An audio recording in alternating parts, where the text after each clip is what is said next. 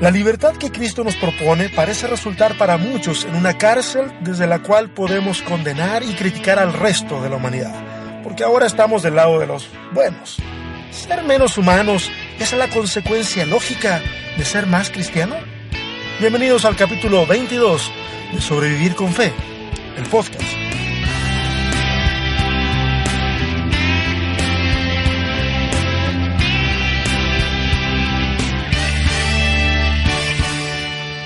Buenas, ¿qué tal a todos los que semana tras semana están escuchando este podcast, Sobrevivir con Fe? Hoy, el, la edición número 22, par de patos, dirían en, estas loterías, así que son como de, como de barrio, como de población. Eh, capicúa, dirían los argentinos Esta semana ha sido una semana muy interesante eh, y quiero contarles, yo me desnudo delante de ustedes para contarles algunas cosas. Eh, esta semana eh, lanzamos la primera edición del, del, ¿cómo se llama? Del, la serie de videos de respuestas honestas. una serie de videos donde cada semana vamos a estar subiendo uno y vamos a estar eh, eh, tratando de responder, voy a estar intentando responder a preguntas que me han ido haciendo a través de redes sociales y todo eso. Eh, hay una sed en las personas, en ustedes me imagino también, de poder encontrar respuestas que sean un tanto diferentes, de escuchar narrativas que sean más liberadoras a la hora de seguir a Cristo y eso me parece fantástico y les doy gracias a todos los que hacen preguntas por, primero por hacerlas, ¿ah? por, por tener la valentía de hacerlas y también muchas gracias por, por compartirlas conmigo y por de alguna manera al hacer, al compartirlas conmigo, eh, considerar de que lo que yo pueda decirles tiene algún valor.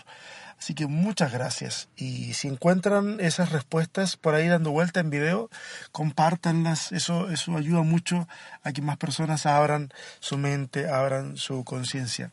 Y, y una de las cosas divertidas de todo este asunto es que ustedes se dan cuenta que en los podcasts que hacemos muchas veces salen los niñitos gritando de una manera pero bestial.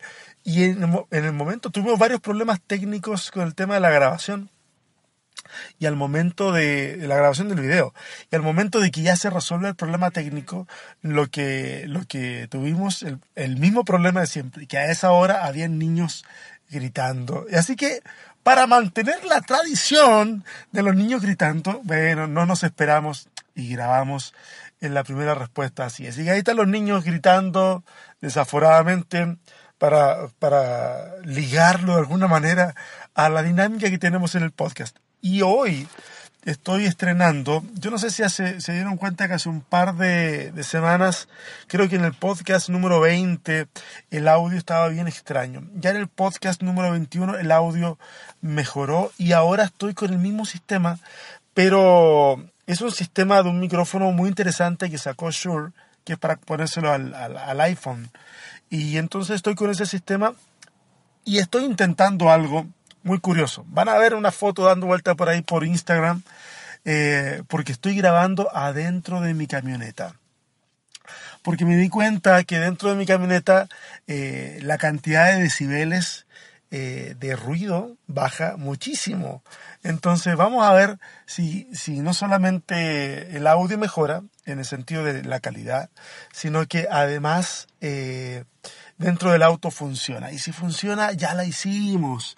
Ya la hicimos porque en cualquier parte y en cualquier lugar busco un lugar más o menos eh, callado y ya no tengo que depender de tantos equipos. Básicamente todo lo que necesito para hacer el podcast cabría fácilmente en mi bolso de mano. Así que, bueno, veamos qué resulta eh, de todo esto. Así que aquí estoy sentado en mi camioneta frente en el, en el volante de la camioneta tengo puesto el teléfono y tengo por el otro lado mis notas y mi Biblia, porque yo uso Biblia de papel, hermanos, ¿ah? soy cristiano de verdad, no, no como esas cosas posmodernas, electrónicas, eh, que uno no sabe si cuando estás predicando están viendo el WhatsApp o están buscando la Biblia. Y me confieso pecador de ambas cosas, de a veces estar haciendo otras cosas distintas en el móvil. Pero bueno, eh, esta semana, bueno, no esta semana, ya la semana anterior, eh, una persona me, me, me escribía para preguntarme sobre versiones de la Biblia y a raíz de versiones de la Biblia y de otras cosas surge el nombre de este, de este podcast, de la edición de hoy, que es Religión deshumanizadora. Eh, pero antes de llegar al tema en sí de religión deshumanizadora, déjenme explicaros un poquitito el tema de las versiones. Eh, la pregunta de, esta chica, que era una, chica que me estaba preguntando, eh, era, su temor era que eh, al usar una Biblia o una versión de la Biblia distinta a la que tradicionalmente se usaba, eh, si había riesgos de que hubieran versículos que no estuvieran o que hubiera una mala traducción, porque hay mucho de eso dando vuelta por internet diciendo no compren esta Biblia, no lean esta Biblia, porque esta Biblia es así, es allá, han mutilado, han usado esa palabra, o sea, mutilar el texto bíblico. Entonces yo decidí eh, explicarle más o menos cómo funciona todo este asunto. Y se los explico a ustedes brevemente. No, es una explicación técnica, es más bien muy sencilla como para agarrarla rápidamente. Y básicamente nosotros tenemos versiones de la Biblia que eh, la más clásica, que es la Reina Valera del 60, por lo menos en español, eh, no siempre contó con los mejores manuscritos eh, para ser traducidos. ¿Ok? Cuando hablamos de manuscritos, muchas veces la gente dice los originales. Y bueno, y acá hago una corrección. No tenemos ni un solo original. No tenemos ni un solo fragmento, ni un boleto de micro eh, original del tiempo en que los eh, textos se produjeron. Es decir, no tenemos ni un pedazo del Evangelio según San Mateo, que sea escrito por Mateo. Ni tenemos ningún pedazo de Isaías, ni de Génesis, ni, nada que sea del tiempo en que se hicieron. Por lo menos no de puño y letra de los que consideramos autores de esos textos. Lo que tenemos son copias de copias de copias de copias. Entonces, en el sistema de clasificación de las copias y, y, en la crítica textual se considera que una copia es de mejor calidad por varias razones, eh, una de esas, y a la que me voy a referir ahora, es por su antigüedad, porque mientras más antigua sea la copia, más cerca está del el original, del manuscrito original. ¿Ok? Entonces, cuando hablamos acerca de los originales, en realidad debiéramos hablar acerca de los idiomas originales, no de los manuscritos originales. No los tenemos. Nada de eso hay. Y sería muy difícil que, que los, que los encontráramos ahora. O sea, sería muy, muy, muy difícil. Eh, el caso es de que las versiones más antiguas no contaban con mejores, los, mejores manuscritos. Esos manuscritos se fueron descubriendo eh, gracias a hallazgos arqueológicos y, luego eh, esos textos ya corregidos de los idiomas originales fueron utilizados por equipos de traducción para hacer nuevas revisiones, para hacer nuevas versiones. Cada versión de la Biblia es una interpretación, eso es súper importante entenderlo. Cada interpretación de la Biblia, digo, cada traducción es una interpretación, porque tú te enfrentas al texto con cierta forma y luego para traerlo a nuestro idioma tienes que empezar a pensar en, en muchos elementos para saber si la palabra que vas a traducir transmite la idea original eh, con la que fue escrita. Y entonces vamos a encontrarnos de que a veces hay traducciones o versiones de la Biblia que al, al elegir traducir de una forma, terminan diciendo algo muy distinto a otro equipo de traducción que decidió traducir la misma palabra de otra forma. No voy a hablar de eso en este momento, pero, pero para que se hagan una idea más o menos. Las nuevas versiones, como por ejemplo eh, la Dios, Dios habla hoy, o latinoamericana, o la nueva versión internacional, hacen uso de mejores manuscritos. Y al hacer uso de esos mejores manuscritos, las traducciones son un poco más fieles. Eh, entonces, ¿qué sucede? Que a veces esos mejores manuscritos omiten ciertos versículos que estaban en nuestras versiones clásicas. Entonces la gente ahí dice, eh, eh, mutilaron el texto bíblico. No, no, no, no se trata de mutilar el texto bíblico. Lo que pasa es lo siguiente. Eh, en, el copiado de los manuscritos, cuando se hacía a mano, los escribas a veces encontraban de que un texto necesitaba una explicación. Y a esta porque a lo mejor los lectores de ese momento no iban a entender la situación. Y entonces lo que se hacía era que se agregaba entonces un comentario al margen. Eh, cuando el comentario era demasiado grande, eh, entonces ahora nosotros le llamamos interpolación de texto. Eh, y a veces, a veces no era eso, a veces era simplemente una palabra o dos. Y en términos generales a eso se le llamó glosas, glosas de los escribas que ponían eso en el texto como a, manera de, explicar un poco el asunto. ¿no? La intención no es alterar el texto, la intención es explicarlo un poco mejor o en algunos casos introducir algún elemento piadoso. Me voy a explicar un poquito más eh, en un momento. El caso es que eh, el copista siguiente, cuando se enfrentaba al texto, a veces tenía que tomar una decisión y la decisión era saber si lo que estaba en el margen era simplemente algo que se había omitido en el texto y que pertenecía al texto o decidir si era una glosa. Eh, en muchos casos lo que se hizo fue decir, bueno, eh, entre quitarle al texto y, a lo mejor ponerle, mejor pongámosle y agreguemos esto para acá.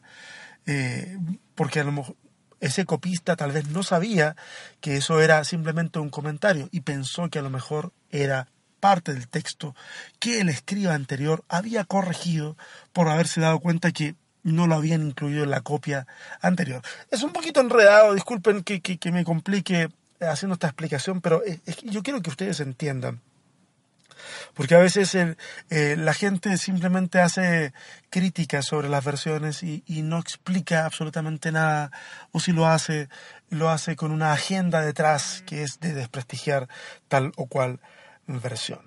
Entonces las nuevas versiones de la Biblia lo que hacen es que van a un mejor manuscrito que es más antiguo y ese manuscrito más antiguo no tiene ese segmento que lo agregaron después. Por lo tanto, lo omiten.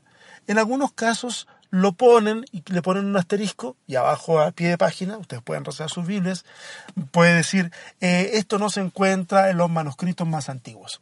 O directamente lo van a omitir de la traducción y van a poner un asterisco y abajo van a poner variable, dos puntos, y van a poner el texto que eh, omitieron. Si ustedes tienen una Biblia de la nueva versión internacional u otras versiones más modernas, se van a dar cuenta que están esos elementos puestos ahí. Eh, voy a dar un ejemplo, porque la cosa se entiende con ejemplos. ¿Recuerdan en Mateo capítulo 6? En Mateo capítulo 6, Jesús va a hablar acerca de tres ejercicios espirituales. Va a hablar acerca de dar, de orar y de ayunar. Estos tres ejercicios espirituales eran considerados los ejercicios espirituales que debían eh, cumplir los judíos. Eh, hoy día tal vez nosotros eh, incluiríamos leer las escrituras, pero en esa época era impensado ponerlo porque las escrituras estaban al alcance de unos pocos solamente. Y además porque gran cantidad de la población, gran, una gran, grandísima cantidad de la población no sabía leer ni escribir adecuadamente, solamente un poco, que tal vez era instrucción que habían recibido en la sinagoga y lo suficiente como para, para poder hacer, eh, trabajar de repente algún pequeño texto y nada más. Es por eso que la gente del mundo antiguo eh, se confiaba más de la memoria y la tradición oral y la memorización de textos era una cuestión eh, muy frecuente. Hoy día nuestra memoria parece ser muy frágil porque no la hemos entrenado, no hemos tenido la necesidad de hacerlo, pero en ese tiempo eh, eh, la necesidad era esa. No existen otros medios de, de, registro de contenidos más que la memoria, porque no están los elementos técnicos para... No, no tenemos lápices, no tenemos bolígrafos para escribir sobre papeles. Eh, no, esas son cosas muy modernas. En ese tiempo, memoria. Entonces, eh, tres ejercicios, tres ejercicios espirituales, dar, orar y ayunar. En cada uno de esos ejercicios Jesús va a explicar cómo no se debe hacer el ejercicio, que básicamente tiene que ver con no lo hagan en público o no lo hagan para recibir el elogio de la gente. Y de ahí que viene entonces la, la, conclusión de Jesús, de que si alguien lo hace para recibir el elogio de la gente o para que la gente lo vea, y efectivamente la gente lo ve, entonces esa es su recompensa. Y luego va a concluir diciendo, eh, hazlo en secreto, que no se entere tu mano izquierda, tu mano derecha, eh, ve a tu cuarto, ahí, bueno, ese tipo de cosas, y, y el Señor te recompensará. Y nuestras versiones, como la Reina Valera, van a decir, te recompensará en público. Eh, esa en público no aparece en los manuscritos más antiguos.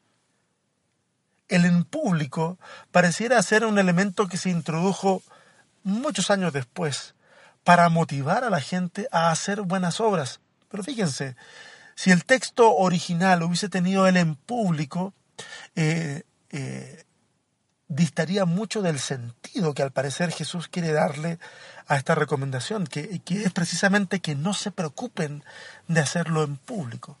Porque si el texto admitiera que si yo hago las cosas en secreto, voy a recibir una recompensa en público, entonces la motivación de la persona puede verse distorsionada una vez más. La, la intención puede quedar, eh, de, hacer lo bueno, puede quedar contaminada con el, el deseo en el corazón de decir, bueno, ahora es en secreto, pero esperaré tranquila o tranquila mi recompensa en público. Ahí hay una glosa. Eso en, las, en, las, versiones de la Biblia más nuevas no aparece ese, ese pedacito. Y no aparece no porque esté mutilada la Biblia, simplemente no está en los manuscritos eh, de mejor calidad. Eh, otro ejemplo, en, en, el mismo libro de Mateo, en el capítulo 17, hay una parte donde Jesús sana a una persona que a parecer es, tiene un desorden mental, es lunático, eh, los, los discípulos habían intentado sanarlo, pero no habían podido hacerlo. Y, Jesús le dice eh, de que para poder hacerlo necesitan fe. ¿Ah? Necesitan fe. Eh, y luego aparece la declaración que dice, pero esta clase no sale sino con oración y ayuno. Pero esta clase no sale con oración y ayuno. Ese, ese específicamente es el verso 21. Las nuevas versiones eh, no, no tienen el verso 21. Algunas dicen 20 y hay un verso largo y se saltan al 22. Y no tienen esa parte donde dice, pero esta clase no sale sino con oración y ayuno. Ahí ah, no hay una mutilación del texto, ahí lo que hay es que en los manuscritos de mejor calidad no aparece el segmento que dice, esta clase no sale sino con oración y ayuno. Al parecer, eh, eh, eh, muchos años después, la iglesia o los copistas de la iglesia interpretaron de que esto no puede ser tan fácil como simplemente tener fe para que esto ocurra, para que ocurra una sanidad, ocurra un milagro. Y decidieron incorporar dos ejercicios espirituales ahí para que la gente los respetara a la hora de, poder orar por los enfermos o pedir por un milagro, que es la oración y el ayuno. Qué interesante, ¿eh? En la Biblia nunca se nos invita a ayunar y a orar para tener más poder. No se nos invita a orar y ayunar para acrecentar el nuestro ki. ¿ah? Se nos invita a orar y ayunar para mejorar nuestra comunión con, con Dios. eh, tal vez ser más sensibles a algunas cosas y realidades, eh, pero no para obtener cosas, no es una receta. Entonces, cuando uno lo, lo, ve así en el lenguaje en general de la Biblia, y se da cuenta de que este texto no, no aparece como tal, entonces tiene sentido que, que, que, no haya estado presente en los manuscritos más antiguos y por lo tanto pensar que no estuvo presente en el manuscrito original. Otra glosa. ¿Ok? Pero mientras hablábamos, yo daba esta explicación de las glosas y las versiones, eh, apareció una glosa muy interesante que fue la que me llevó a hacer eh, la reflexión de hoy en, en relación a la religión deshumanizadora. Y es una que está en el Evangelio de Juan, en el capítulo 5. Eh, Juan 5, sí, acá lo tengo. En mi Biblia de papel, por supuesto, ¿ah? como buen hijo del Señor. en Juan capítulo 5 hay una, un relato muy interesante. Eh, está el relato de un hombre que es, paralítico. Creo que ahí, eh, déjenme encontrarlo bien, pues no quiero mentir. 38 em, años llevaba paralítico en, en ese lugar. Y fíjense cómo dice el, el, Voy a leer desde el verso 1, dice. Algún tiempo después se celebraba una fiesta de los judíos y subió Jesús a Jerusalén. Había allí, junto a la puerta de las ovejas, un estanque rodeado de cinco pórticos, cuyo nombre en arameo es Bet-Satá, o Betesda, como aparece en otros lugares. En esos pórticos se hallaban eh, tendidos muchos enfermos, ciegos, cojos y paralíticos. Eh, y ahí está el asunto. Yo estoy leyendo ahora de la versión internacional. Y en la versión internacional, el verso 4 desaparece. Entonces voy a leer el verso 5. Entre ellos se encontraba un hombre inválido que llevaba enfermo 38 años. Y sigue contando el relato del de la sanidad de este hombre. Eh, pero aquí aparece una letrita y uno va al pie de página y, y uno se va a encontrar con la, la, variación, en donde dice, em, paralíticos que esperaban el movimiento del agua, que es la última parte del versículo 3, que también está omitido acá, y luego el 4, donde dice, de cuando en cuando un ángel del Señor bajaba al estanque y agitaba el agua. El primero que entraba en el estanque, después de cada agitación del agua, quedaba sano de cualquier enfermedad que tuviera. Y ese, todo ese pedazo es una glosa. Es decir, la versión internacional eh, traduce eh, eh, como tal, como aparece en los mejores manuscritos omitiendo todo este pedazo de, eh, de que estaban esperando que se moviera el agua y la explicación de por qué se movía el agua. Y es una explicación eh, eh, supersticiosa de un ángel que bajaba y descendía y movía las aguas. Esa era la creencia, insisto, supersticiosa de la época. No existía tal cosa como que un ángel bajara y moviera el agua. Pero ¿por qué aparece esa, ese, ese, pedazo en las versiones más como la, la Reina Valera de 60 y en esta no? Eh, esta glosa al parecer pretende explicar, porque ahí el escenario que se nos muestra ahí es un estanque, cinco puertas alrededor y un montón de eh, eh, enfermos tendidos ahí en el piso. Y entonces a lo mejor el copista pensó y dijo, bueno, ¿cómo va a entender esta gente que va a leer esto? ¿Por qué están ahí tirados? Hay que ofrecer una explicación. Y la, explicación que se ofrece es esa. Ok, estaban ahí esperando el movimiento del agua. Y estaban ahí esperando el movimiento del agua porque se creía que de tanto en tanto bajaba un ángel, movía las aguas y entonces podían, podían acceder al, agua que estaba eh, en movimiento. El primero que se lanzaba era, era sano. Entonces se inserta la glosa para explicar la situación que eh, que está constatando el texto.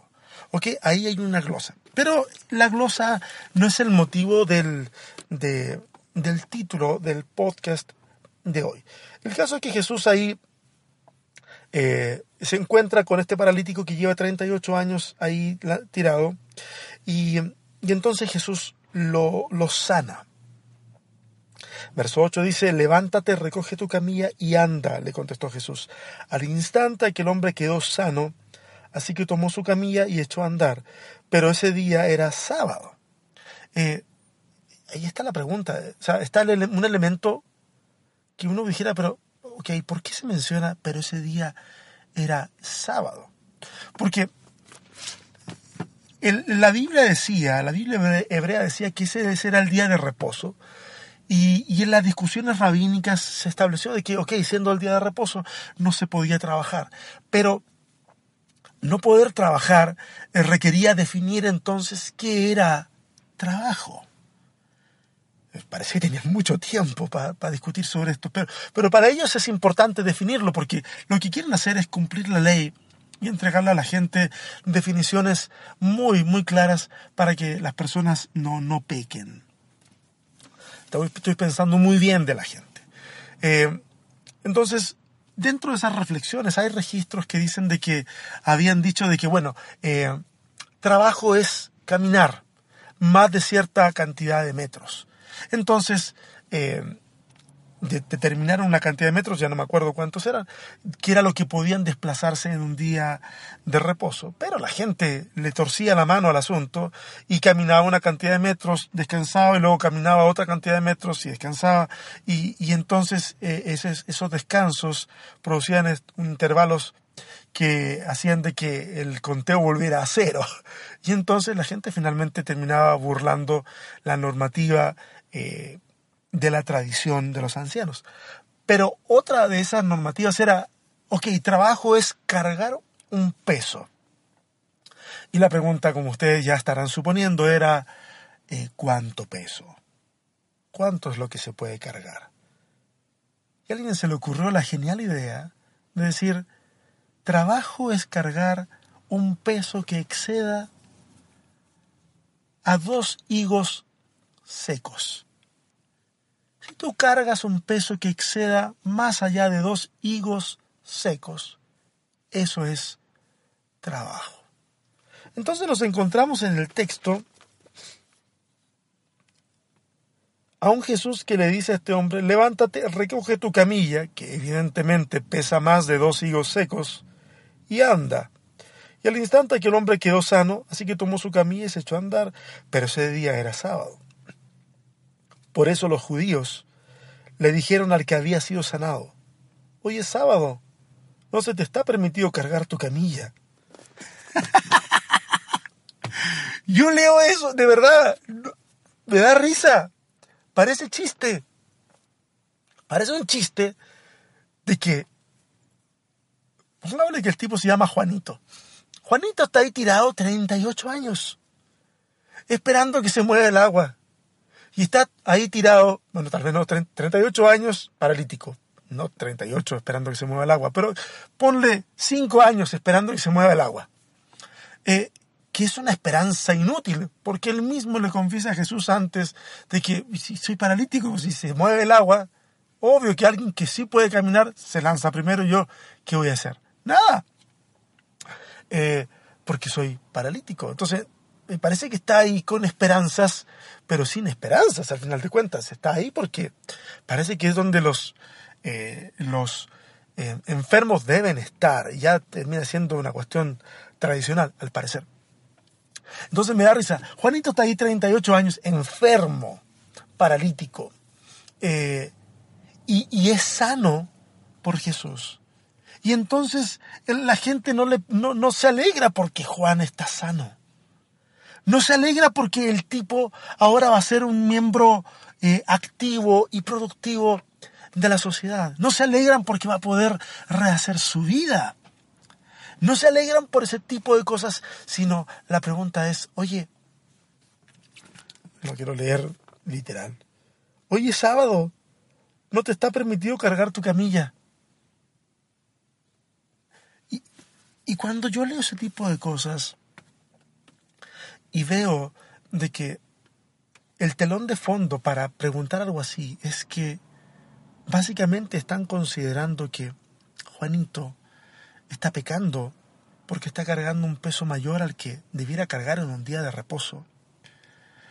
me doy cuenta de que muchas veces la religión, en vez de hacernos más humanos, en vez de conectarnos más con nuestro prójimo, a veces lo único que hace es desconectarnos, es deshumanizarnos, es hacernos ciegos a la alegría evidente que pudiera significar la sanidad de una persona, el bienestar de alguien, y poner nuestra vista en elementos de la religión.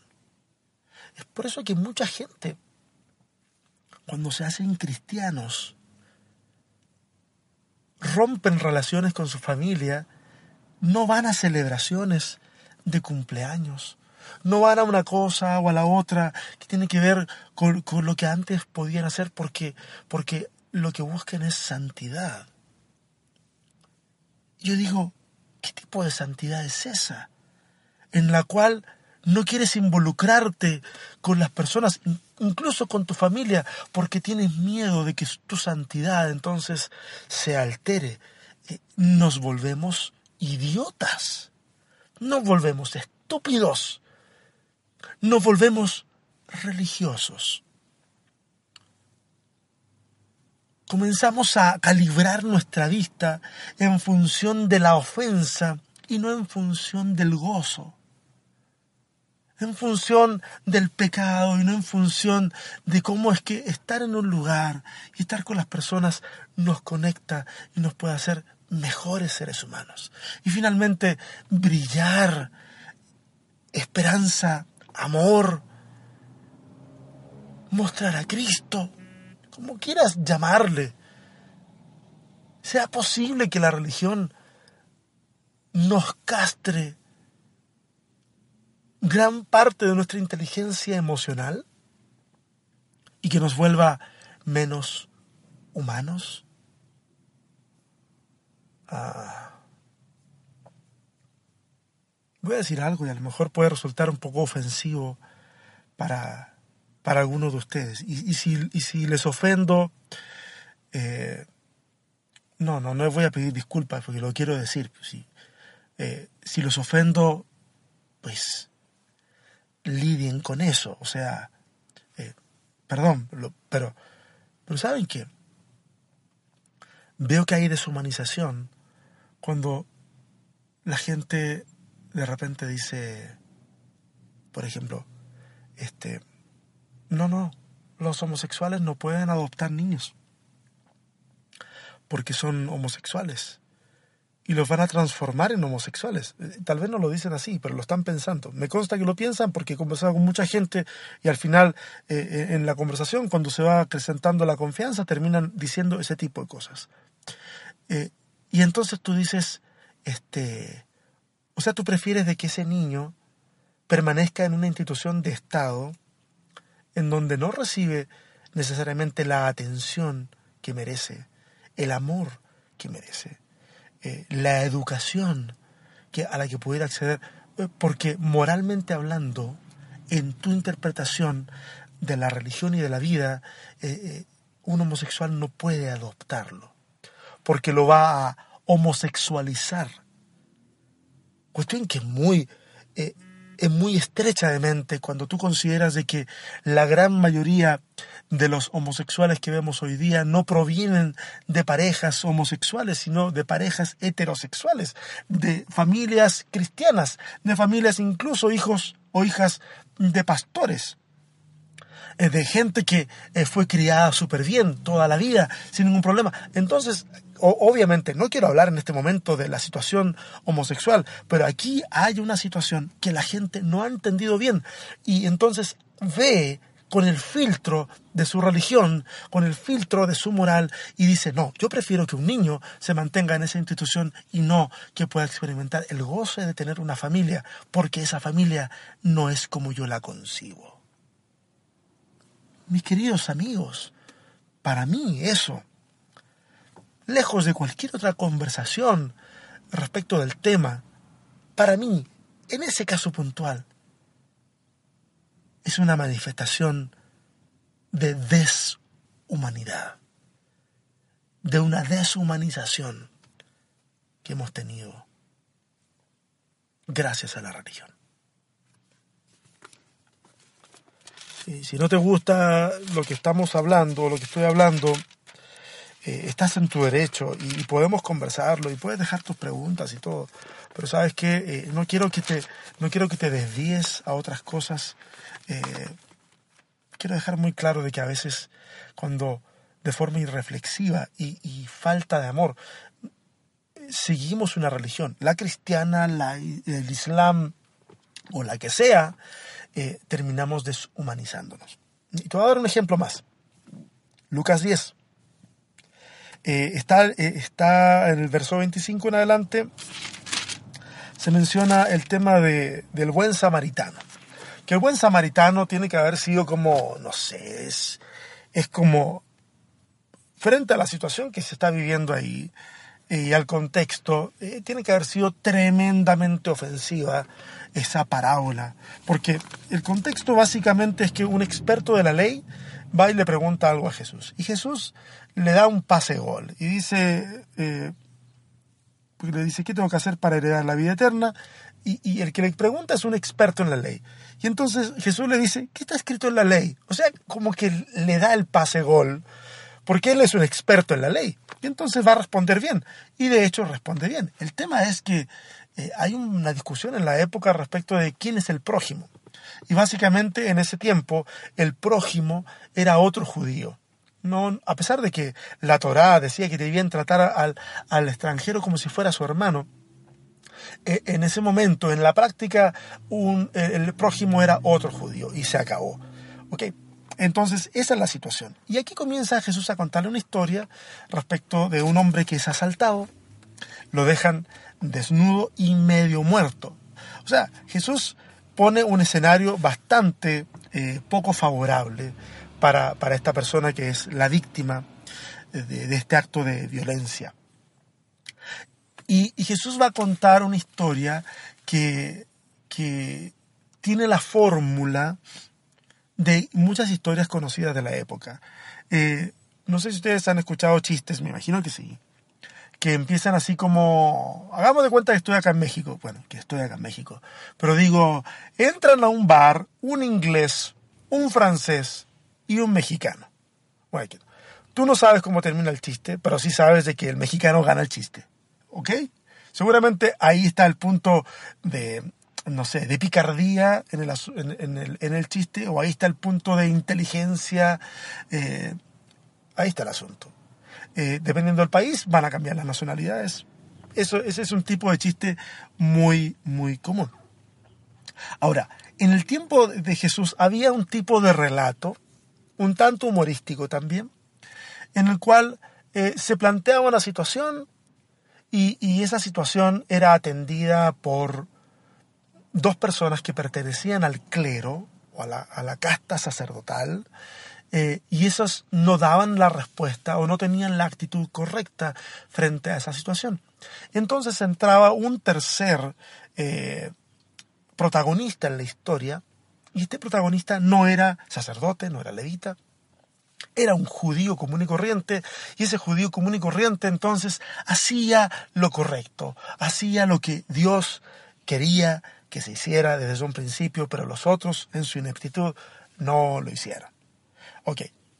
Cuando, cuando el escriba escucha esta, este, este relato que comienza a hablar Jesús, en donde primero baja un sacerdote y luego baja un levita, el, el, escriba ya sabe el tipo de historia que está escuchando y lo que va a suponer es que, ok, ahora viene el judío común y corriente, de a pie, que va a hacer lo correcto.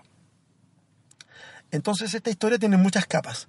Eh, cuando se encuentra entonces en la historia de que el que hace lo correcto es un samaritano, tiene que haber sido un tremendo escándalo porque los samaritanos eran odiados por los judíos. En otro momento hablamos acerca de, por qué, pero eran odiados por los judíos. Es, era tremendamente ofensivo para su religión, era ofensivo para su raza. Eh, la cuestión étnica está ahí muy candente en ese momento. Eh, entonces habría sido terrible, o sea, un gran escándalo la historia de Jesús. Pero hay que entender un elemento eh, aquí antes. Dice el siguiente. El hombre que ha sido asaltado ha sido despojado de, las, de los dos elementos que pueden darle luces al sacerdote o al levita de si esa persona es elegible para hacer misericordia con esa persona. ¿Ok? Ya dijimos de que en esa época la idea es que el prójimo es otro judío. Entonces, si tú vas a hacer el bien a alguien, en esa, en esa visión de las cosas, ese alguien necesita ser judío entonces. ¿Cómo saber si es judío? Muy sencillo, tú conversas con alguien e identificas más o menos su nacionalidad. En el mundo antiguo eso es todavía más, más evidente. Hoy en día nosotros podemos identificar una serie de nacionalidades, pero también nos damos cuenta de que por la globalización hay palabras que se van mezclando, incluso hay sonsonetes al hablar que, comienzan a, a migrar de un país a otro, pero en ese tiempo estaba muy marcado. Esa es una forma.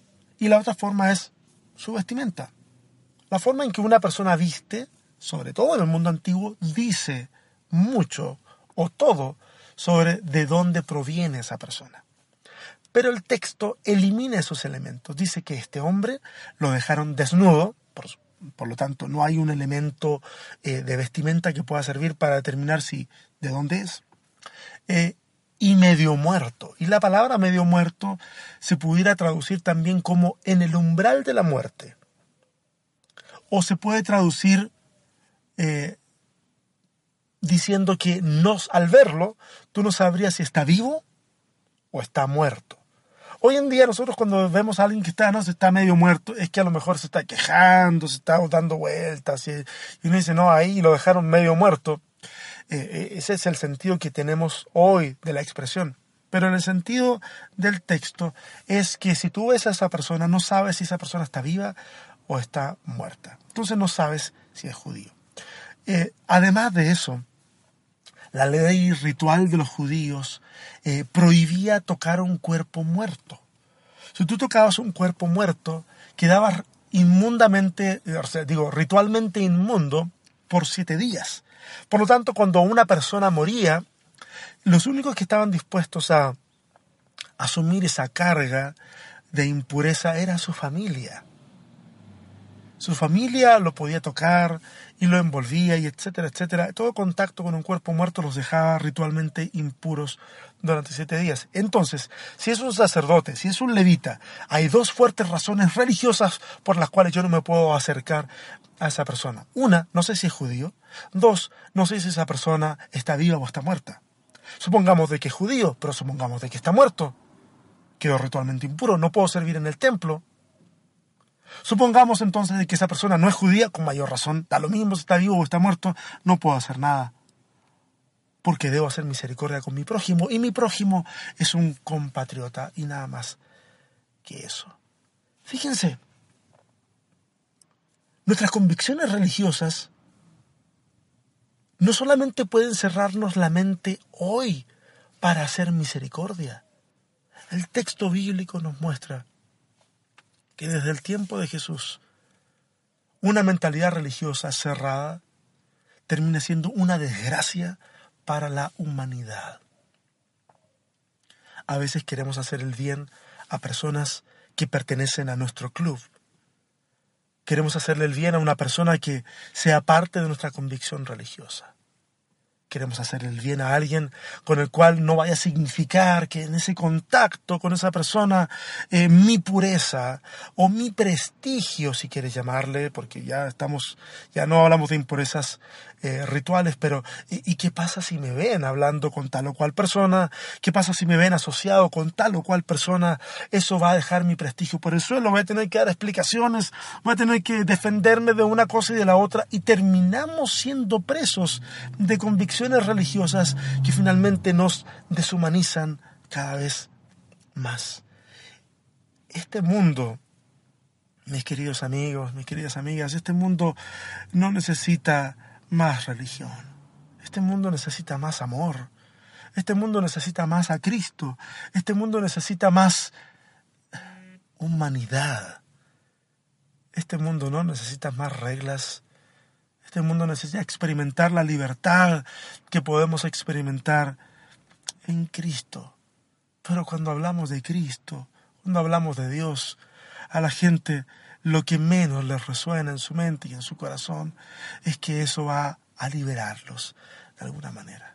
Lo que les resuena en la mente y en el corazón es que simplemente eso va a poner una carga más encima.